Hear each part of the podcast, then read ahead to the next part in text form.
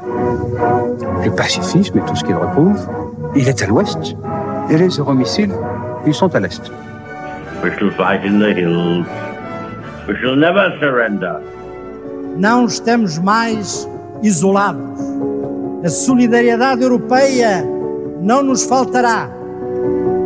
Diplomatas, um podcast de análise da atualidade internacional com Teresa de Souza e Carlos Gaspar. Boa tarde. Bem-vindos ao novo episódio do podcast Diplomatas. Estamos a gravar na quinta-feira, dia 26 de outubro, ainda na ressaca uh, do problema diplomático provocado por António Guterres, que uh, esta semana, numa reunião do Conselho de Segurança da ONU, disse ser importante reconhecer que as ações da, do Hamas não surgiram do nada. Esta intervenção do antigo primeiro-ministro de Portugal teve uh, uma resposta nada simpática por parte de Israel, e tem motivado uh, reflexões um pouco por toda a Europa. Teresa, sendo este o nosso programa uh, chamado Diplomatas, esta tirada de António Guterres carece de alguma diplomacia? Ora bem, a, a primeira coisa que é preciso entender é que estamos todos, incluindo uh, o secretário-geral da ONU, António Guterres, a pisar gelo finíssimo é preciso um cuidado extremo nas palavras e esse cuidado não pode ser só uh, o cuidado do presidente Biden, o cuidado dos líderes europeus uh, ou a falta de cuidado, se quisermos dizer assim, uh, de alguns dirigentes israelitas, tem, tem, tem de ser também um enorme cuidado do secretário-geral da ONU por aquilo que representa e por, pelo papel que pode representar. Eu devo dizer, é, é, para contextualizar um pouco, que não é a primeira vez que o engenheiro António Guterres é criticado por vários atores internacionais. Uh, já foi criticado por causa da guerra na Ucrânia, uh, por não ter tido uma posição absoluta, de início absolutamente clara em relação ao agressor e à violação da Carta das Nações Unidas.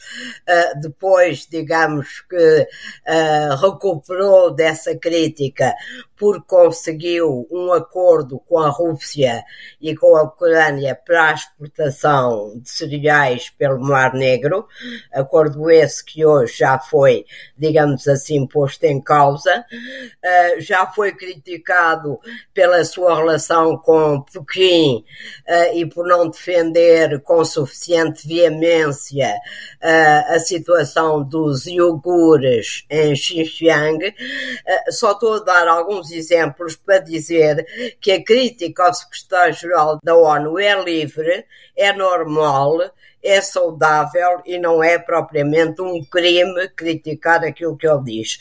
Quanto à substância, daquilo que ele diz e ao uh, gelo finíssimo que ele percorre, uh, eu diria uh, que ele acrescentou um mês à condenação do Hamas, em relação ao qual Israel teria necessariamente protestar, mesmo que o tenha feito de uma maneira demasiado exagerada e demasiado radical. Mas devo dizer que a questão não é grave, porque não ouvimos mais nenhum país, e sobretudo os Estados Unidos, a exigir ao engenheiro Guterres que se retratasse ou a aceitar a ideia mirambulante da sua demissão. Como tal, eu acho que o caso não é para ser de tal maneira empolado. Talvez nós em Portugal uh, o empolemos de, uh, demasiado porque uh, o secretário-geral da ONU é português, mas ficava-me por aqui nesta análise, tentando enquadrá-la e tirar-lhe muita da sua carga emocional, digamos assim. Carlos, pegando nesta última ponte da, da Teresa sobre a carga emocional, uh, uh, ainda assim, e fazendo aqui um bocadinho de advogado de diabo, que é o meu papel enquanto moderador uh, deste podcast, António Guterres disse algumas coisas que é possível uh, nós, até enquanto sociedade civil, percebermos o que ele disse. Quando ele fala do, do problema que os palestinianos vivem na faixa de Gaza, uh, é verdade, é um, problema, é um problema que está documentado ao longo dos anos. O que é que lhe apraz dizer sobre, sobre esta hum, declaração do, do antigo Primeiro-Ministro de Portugal? Não é diplomata quem quer, é diplomata quem pode e quem sabe. Está criado um incidente diplomático. Está criado um incidente diplomático.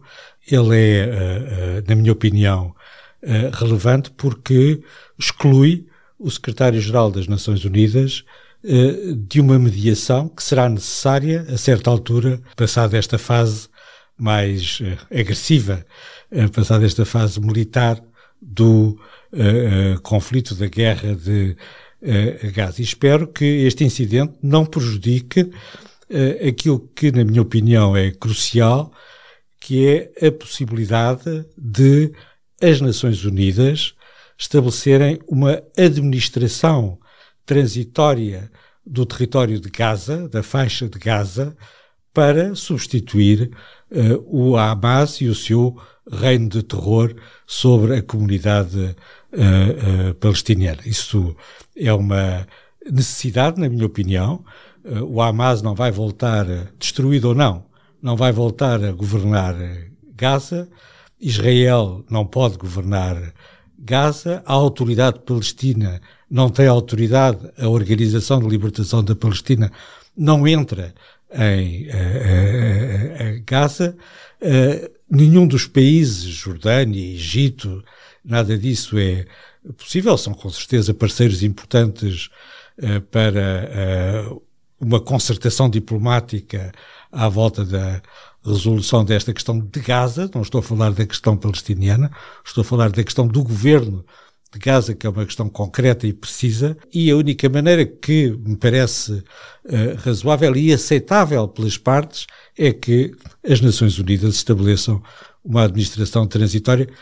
Fizeram isso em Timor para preparar um exercício livre e democrático do direito à autodeterminação é preciso garantir essas condições de exercício livre e democrático que não existem debaixo de um regime uh, do Hamas, que é um regime totalitário, fanático, sectário, uh, criar as condições para um exercício livre e democrático do direito à autodeterminação da comunidade palestiniana. Podem começar, finalmente, por aí, de certa maneira, de baixo para cima e não de cima para baixo, como aconteceu até agora com os acordos de Oslo uh, e, o, e o mal chamado processo de paz entre Israel e os palestinianos.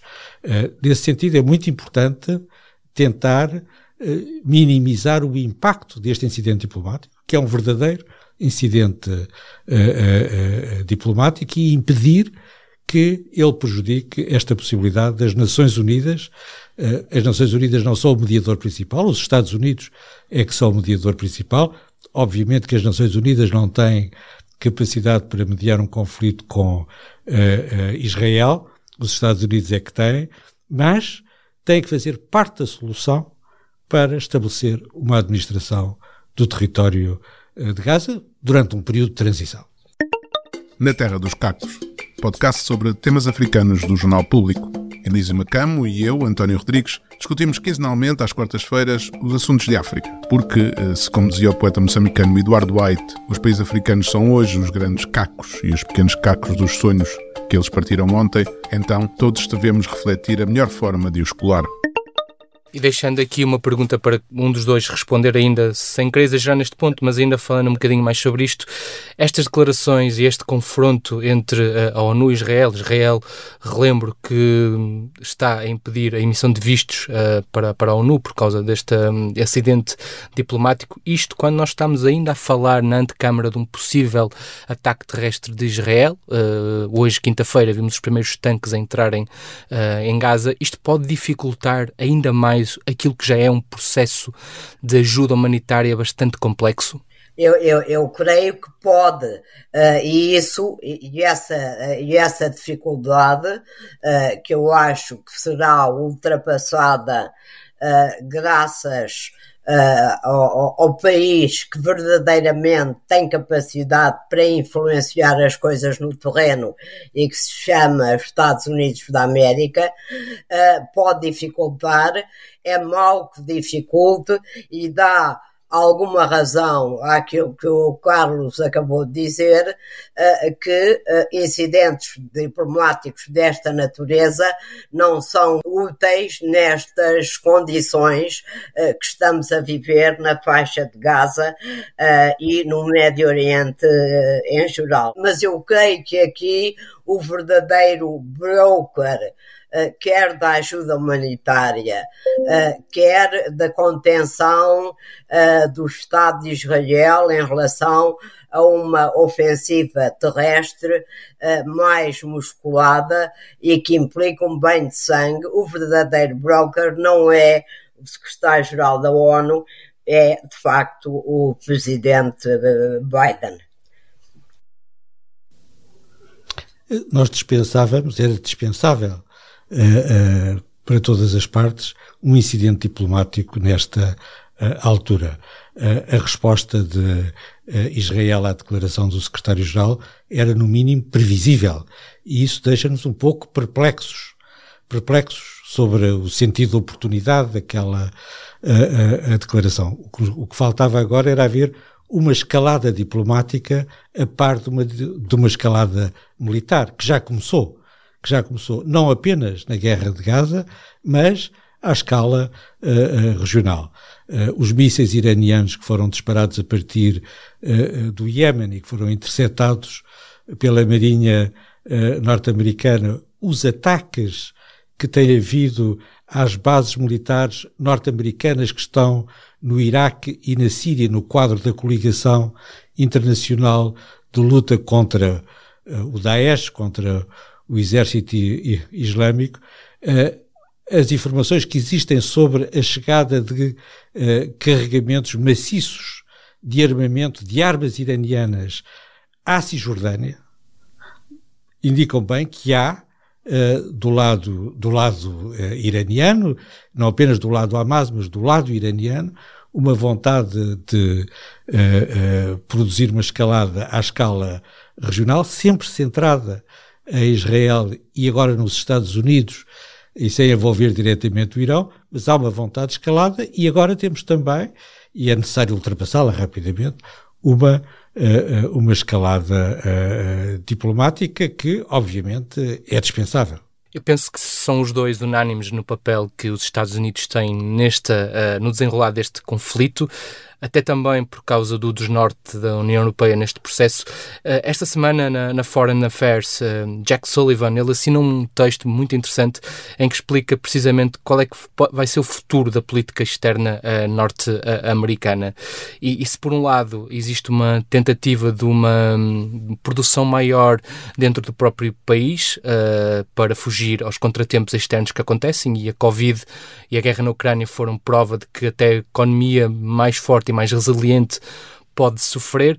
Eh, como é que nós podemos enquadrar esta proteção eh, nacional que os Estados Unidos à partida terão nos próximos anos, com esta ideia de continuarem a ser o polícia do mundo e, pelo que vocês nos explicam, o polícia mais eficaz? Pessoalmente, eh, não sou uma grande simpatizante da ideia de polícia, porque normalmente um polícia Uh, pode ser uma coisa simpática, mas também pode ser uma coisa antipática.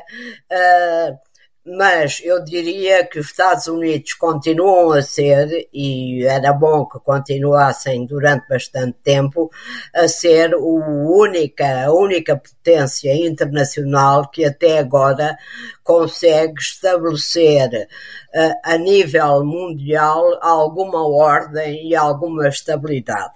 É esse o seu grande papel e esse papel decorre, como aliás Jack Sullivan Jake Sullivan sublinha nesse texto muito interessante que referiste, uh, esse papel deve-se às suas características únicas de grande potência. É a maior potência militar do mundo de muito, muito, muito longe.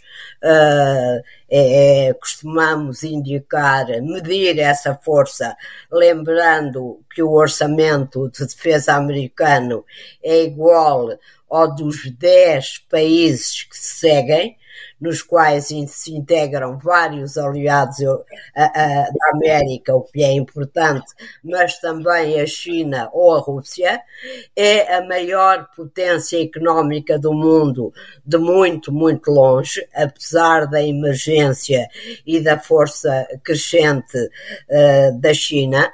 Uh, logo esta manhã, uh, os jornais americanos informavam que a economia americana cresceu numa base anual 4,9%. Uh, ah, só dou este exemplo porque este crescimento é ao nível do crescimento chinês e quatro vezes maior ou cinco vezes maior que o crescimento da União Europeia e a economia é decisiva para manter uma capacidade internacional e uma capacidade militar uh, de uma grande potência ou de uma superpotência, se quisermos. É líder continua a ser líder na capacidade tecnológica, que nos dias de hoje adquire uma importância enorme, como até um leigo consegue compreender, eh, é uma grande potência política por uma razão simples, eh, que nem a China nem a Rússia dispõem, é que tem uma rede de alianças permanentes no mundo inteiro, a começar eh, pela União Europeia, mas também na Ásia-Pacífico, como mais nenhuma outra grande potência tem.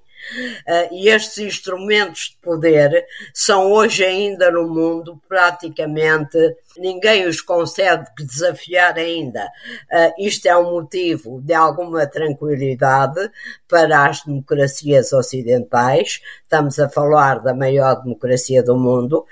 Uh, mas também é importante sublinhar, como muitos analistas têm sublinhado uh, nestes últimos dias, uh, que no prato, digamos assim, na mesa uh, do presidente Biden, estão neste momento desafios de uma complexidade e de uma dimensão que poucos presidentes têm tido nos últimos tempos. Duas guerras na Ucrânia e no Médio Oriente, uma, uma candidata à superpotência mundial que tem instrumentos de poder que são diferentes do da União Soviética, porque tem um instrumento económico de poder, Uh, e um desafio talvez ainda maior, que é uh, uma coordenação entre duas grandes potências autocráticas, a Rússia e a China, e uma, tec uma teocracia que é o Irão, que uh, num arco que de facto cria uma, uma, um desafio enorme às capacidades militares, uh, políticas e diplomáticas norte-americanas. Eu lembro que uma das preocupações na Guerra Fria uh, dos Estados Unidos da América, no tempo de Nixon Kissinger, foi justamente dividir as duas, as duas uh, potências adversárias, a China e a Rússia, e que isso neste momento se torna bastante mais difícil. Eu queria devolver agora então uma pergunta ao Carolina sobre este texto uh, e sobre uh, esta reflexão que, que, a Teresa acabou uh, de fazer. a escolha da palavra polícia, quando fiz a pergunta, não é por acaso, tem muito que ver com a, com a própria declaração que Joe Biden fez há uns dias em Israel, em que diz que tenham atenção, vejam o que nós fizemos depois do 11 de setembro. É que este polícia nem sempre tem sido bom, não é, Carlos? Certamente. Uh, o Jake Sullivan é o Conselheiro Nacional uh, de Segurança do Presidente dos Estados Unidos e é extremamente raro, é um professor de estratégia da Universidade de Yale e é extremamente raro o Conselheiro Nacional de Segurança escrever um artigo. uh, dão entrevistas, fazem umas coisas, mas escrever um artigo na Foreign Affairs é uh, extremamente raro. E este artigo tem, é interessante por duas razões. A primeira é porque esta é a segunda versão do artigo, não é a primeira. A primeira versão do artigo estava escrita no dia 6 de outubro deste ano e teve que ser revista, porque o artigo, o argumento do artigo é que havia uma detente no Médio Oriente e que o Médio Oriente nunca tinha estado numa situação de tão grande estabilidade desde 2003. E obviamente essa parte teve de ser revista e substituída. Portanto, esta é a segunda versão do artigo.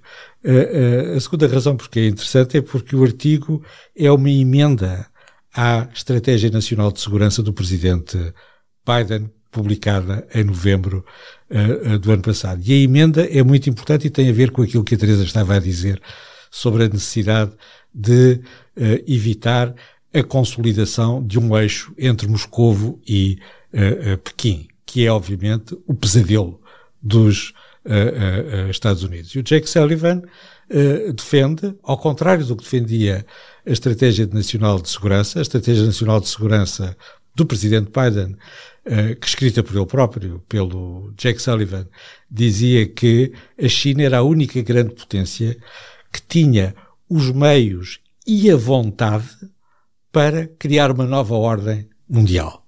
E agora já não é assim.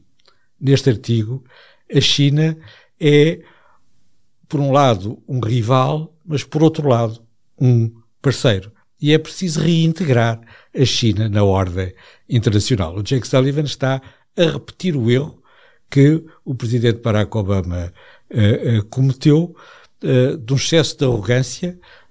Os Estados Unidos não são apenas um polícia, são um polícia que aparentemente pensa que tem mais força do que aquilo que tem e mais autoridade do que aquilo que tem. e a possibilidade dos Estados Unidos separarem a Rússia da China e evitarem uma nova guerra fria, uma nova confrontação sistémica na relação entre os Estados Unidos e os defensores da ordem internacional e a China e a Rússia, que querem uma nova ordem internacional e estão dispostas a deitar abaixo esta ordem internacional, a ideia de que é possível fazer isso é uma ideia errada. Bem entendido, nós estamos à espera da chegada do presidente Xi Jinping a São Francisco para a cimeira com o presidente Biden no Fórum da Ásia-Pacífico, no Fórum da uh, APEC, mas isso não justifica tudo. Aqui há uh, uma revisão da política internacional dos Estados Unidos, é de certa maneira uma europeização da política externa dos Estados Unidos que nós temos obrigação e vamos com certeza acompanhar com, com, com muita atenção nos próximos, nos próximos tempos. E quando estamos a um ano uh, das próximas eleições nos Estados Unidos, uh, a população norte-americana uh, vai continuar a defender este papel de responsável internacional dos Estados Unidos. Eu chamo a atenção para um livro que não sei se vocês conhecem, que é do Peter Zion, The End of the World is Just the Beginning, em que ele explica precisamente que os Estados Unidos podem recuar neste papel de vigilante internacional e colocar em colapso um bocadinho esta ordem internacional. será que a população população norte-americana vai continuar a dar este apoio aos sucessivos presidentes para continuarem com esta política externa tão ativa? Exatamente, esse é o grande problema, é que uh, uh, o polícia, o responsável, a potência responsável pela ordem internacional, tem de fazer sacrifícios. Uh, ao mesmo tempo é detestada por toda a gente porque mete o nariz onde provavelmente não devia eh, meter o nariz e faz uh, imensas coisas, mas do ponto de vista interno, isso implica um certo número de uh, sacrifícios.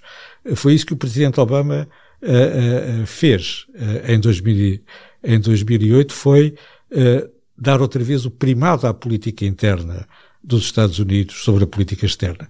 Mas se os Estados Unidos dão o primado à política interna, como o Presidente Donald Trump, o seu sucessor, uh, se dão a, o primado à política interna uh, norte-americana, quem paga são as pessoas que precisam um polícia, um polícia benévolo, se for possível, ou o menos agressivo possível para manter um mínimo de, de estabilidade. Obviamente que o polícia, na sucessão dos dois mandatos do presidente Obama e do mandato de Donald Trump, está em crise. E o legado de Obama e de Trump são as guerras na Ucrânia, no Nagorno-Karabakh e em Gaza. Há, há, há aqui um aspecto uh, importante, uh, é que uh, na, na, na, estratégia de segurança norte-americana e no papel que o presidente Biden tem de desempenhar a nível internacional, que é justamente a frente interna e que é uma situação inédita na história dos Estados Unidos, pelo menos daquela que ainda temos na nossa, na nossa memória, uh, e que é a seguinte: uh, nunca um presidente americano teve de enfrentar um Congresso nas circunstâncias em que o presidente Biden está a enfrentar. Ou seja, há uh, um partido num sistema que assenta no bipartidarismo, há um partido uh, que teve uma deriva populista,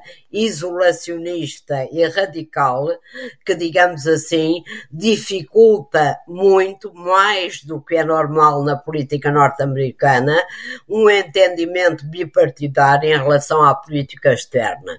E isto complica seriamente o papel dos Estados Unidos e do presidente Biden a nível internacional, quando, como já dissemos, está a braços com uma situação internacional muito complexa, muito dinâmica e muito explosiva.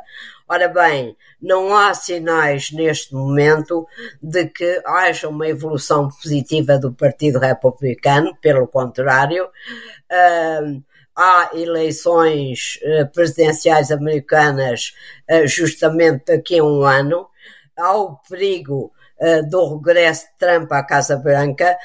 Uh, o que eu quero dizer com isto é que o presidente norte-americano tem uma situação externa altamente complexa e desafiante e tem uma situação interna única uh, do ponto de vista da disfunção do sistema político norte-americano. Na mesma Foreign Affairs uh, que o que, onde escreveu Jake Sullivan o, o artigo sobre uh, o poder norte-americano, uh, Robert Gates, uh, que foi secretário da, da Defesa do presidente Obama durante muito tempo, uh, escreve um artigo cujo, cujo título é A Superpotência Disfuncional. E justamente é este tema que ele aborda e esta dificuldade acrescida que ele aborda uh, e que não vê, digamos assim, uh, forma de ser resolvida uh, no, no, no curto prazo, chamando a atenção para que os aliados norte-americanos da, da, da América, dos Estados Unidos da América, nomeadamente a Europa, têm de conseguir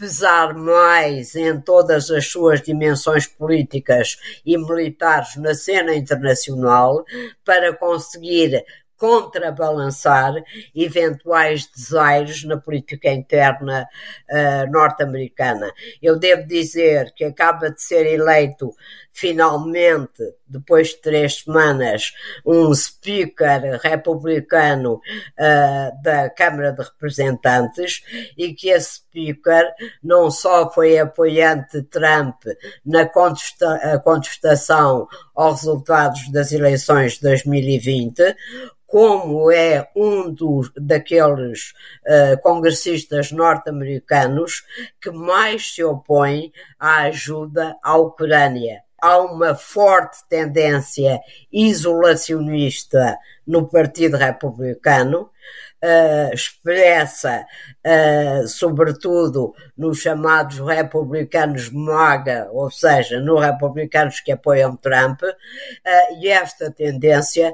pode vir a dificultar a ação do presidente uh, numa altura em que nos Estados Unidos uh, a campanha para as presidenciais praticamente já começou. Os populistas não servem para nada em política externa, nem em Tel Aviv, nem em Washington. Antes de voltarmos então aos Estados Unidos, um, queria só mudar aqui um bocadinho a geografia neste nosso programa. Na semana passada falamos sobre a Polónia e hoje eu queria trazer à mesa as eleições uh, na Argentina. Nós temos um título escrito pelo, pelo João Ruela Ribeiro, nosso colega na secção do Mundo, em que ele explica que Massa resiste ao tsunami Milley, que era apontado por todas as sondagens praticamente como o vencedor das eleições uh, desta volta na, na Argentina.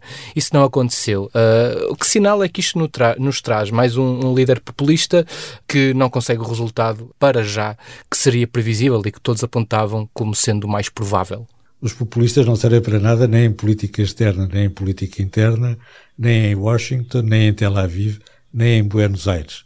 Uh, apesar de tudo, há um limite uh, que foi atingido por esse candidato uh, libertário, não passa dos 30% uh, e não passa dos 30% porque os argentinos perceberam que estão numa crise que pode destruir uh, o seu país. É a percepção da gravidade da crise na Argentina, como no caso da Polónia, é a percepção da gravidade da crise interna e externa que faz os eleitorados rejeitarem os populistas. Os populistas não servem para nada. Não deixa de ser curioso que a alternativa e quem ganhou uh, estas, esta primeira volta das eleições foi, de facto, um antigo uh, ministro responsável por uma inflação gigantesca. Ainda assim, Exato. Teresa, uh, os argentinos parece preferirem dar o, o, o, voto a algo que é uh, mais expectável do que a, a dar o, o, passo em frente ao Exato, eu estou completamente de acordo com o que disse o Carlos, só queria acrescentar uh, que vi esta manhã a notícia de que a terceira candidata que teve 20 e pouco por cento dos votos, uh, creio que vai apelar ao voto no candidato populista, o que é um uh, elemento de preocupação. Mesmo assim, eu acho a, a Argentina está a viver uma crise económica e social há décadas uh, o sofrimento do povo argentino, apesar de ser um país com algum músculo económico e com algum desenvolvimento, uh, tem sido terrível nos últimos anos. Uh, uma inflação a 130%, como existe hoje, eu diria que já estão quase habituados a ela. Não há nenhuma solução simples para a Argentina neste momento. Eu creio que Massa tem, apesar de tudo, uma hipótese, mas este, este sinal que eu li na imprensa esta manhã é, apesar de tudo, eh, de alguma preocupação. Exatamente, o Bullrich uh, terá uh, tomado a decisão de apoiar uh, Massa na próxima volta, o que está a dividir uh, os próprios partidos desta, da coligação juntos pela, pela mudança. Certamente será um, mais um, um, um, um ato eleitoral uh, com grande expectativa. Uh, regressando uh, aqui para a última fase deste nosso podcast, deste nosso programa, nós estamos acabamos, acabamos a ouvir uma gafe de Donald Trump em que ele não encontro com Orbán tem uma tirada no mínimo curiosa. You know, I was very honored as a man. Victor Orban. Did ever, anyone ever hear of him? He's probably like one of the strongest leaders anywhere in the world, and he uh, he's the leader of. Uma das estratégias usadas, e como disse a Teresa há muito pouco tempo, uh, a, a campanha eleitoral nos Estados Unidos de facto já, já está em andamento e uh, os republicanos, uma das estratégias que têm usado é descredibilizar Joe Biden, nomeadamente a sua idade, a sua incapacidade mental para mais uh, um mandato e nós neste vídeo vemos quase Donald Trump a, a, a sabotar-se usando e, e, no fundo uh, provando um bocadinho daquele veneno que tem sido usado pelo Partido Republicano. Carlos, o que é que, isto, que sinais é que isto pode dar? Vamos ter um, sendo Trump mais do que provável uh, candidato republicano, vamos ter um, um debate às presidenciais norte-americanas com muitas gafes? A gafe de Donald Trump é absolutamente deliciosa. Imaginar uh, uh, que o primeiro-ministro Orban, um católico húngaro, pode ser o chefe da Turquia, o chefe dos crentes e do Império Otomano, é absolutamente delicioso e mostra o vazio enorme que existe dentro da cabeça de Donald Trump. Uh, nós já tínhamos a impressão de que era assim, mas é sempre bom ter uh, uma, uh, uma confirmação. Ao contrário, as gafes do presidente Biden são gafes controladas, designadamente aquelas que ele fez, e fez três vezes, repetiu três vezes em alturas diferentes, sobre Taiwan, em que disse que se Taiwan fosse atacado pela China, que os Estados Unidos estavam ao lado de eh, Taiwan. Isso hoje em dia parece-nos absolutamente óbvio, mas antes das gafes do presidente Biden era tudo menos evidente, porque a política oficial dos Estados Unidos era e continua a ser essa a política oficial, uma política de ambiguidade estratégica, é assim que ela que lhe chamam, eh, e em que os Estados Unidos não dizem o que é que fazem se a China invadir uh, Taiwan. Os Estados Unidos não dizem, mas o presidente Biden já disse o que é que uh, faziam e com gafes dessas ganha-se uma eleição. A Teresa que está em Houston, nós estamos a gravar este programa, uh, os três em sítios diferentes. Eu no Porto, o Carlos em Lisboa e a Teresa em Houston. Uh, Teresa, este vídeo teve impacto nas televisões e nos mídias norte-americanos uh, nestes dias? Teve impacto. Eu fartei-me de ver as gafes do presidente norte-americano, mas há uma ideia que nós precisamos de ter uh, quando uh, uh, falamos dos Estados Unidos e só se tem a noção exata disso quando se está, como eu estou, deste lado do Atlântico.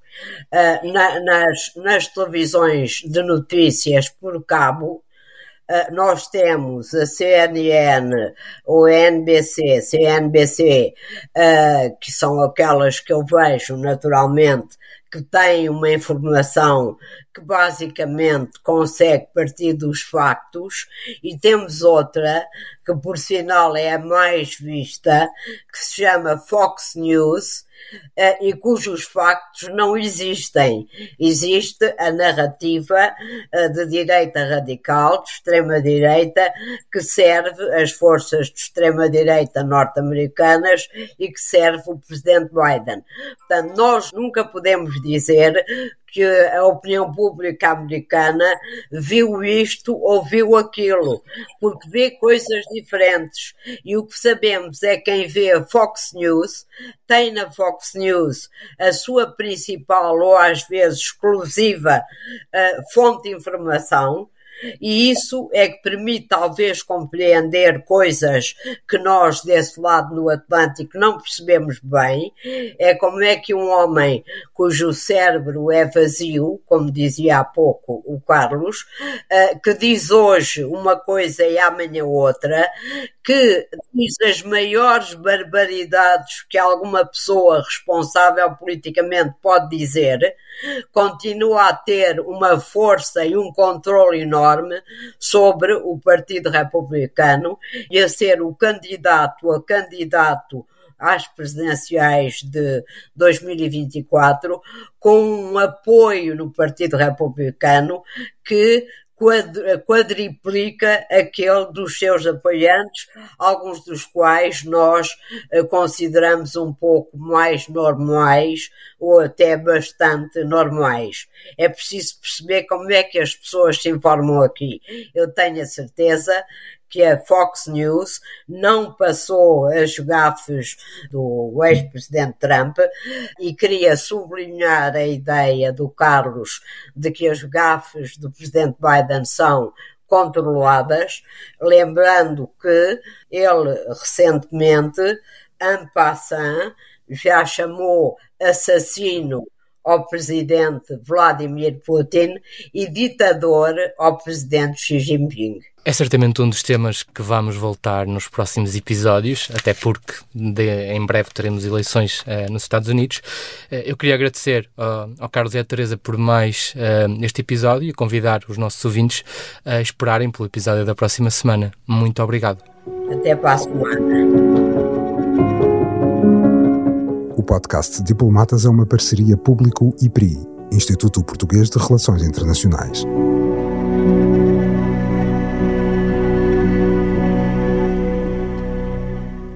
O público fica no ouvido.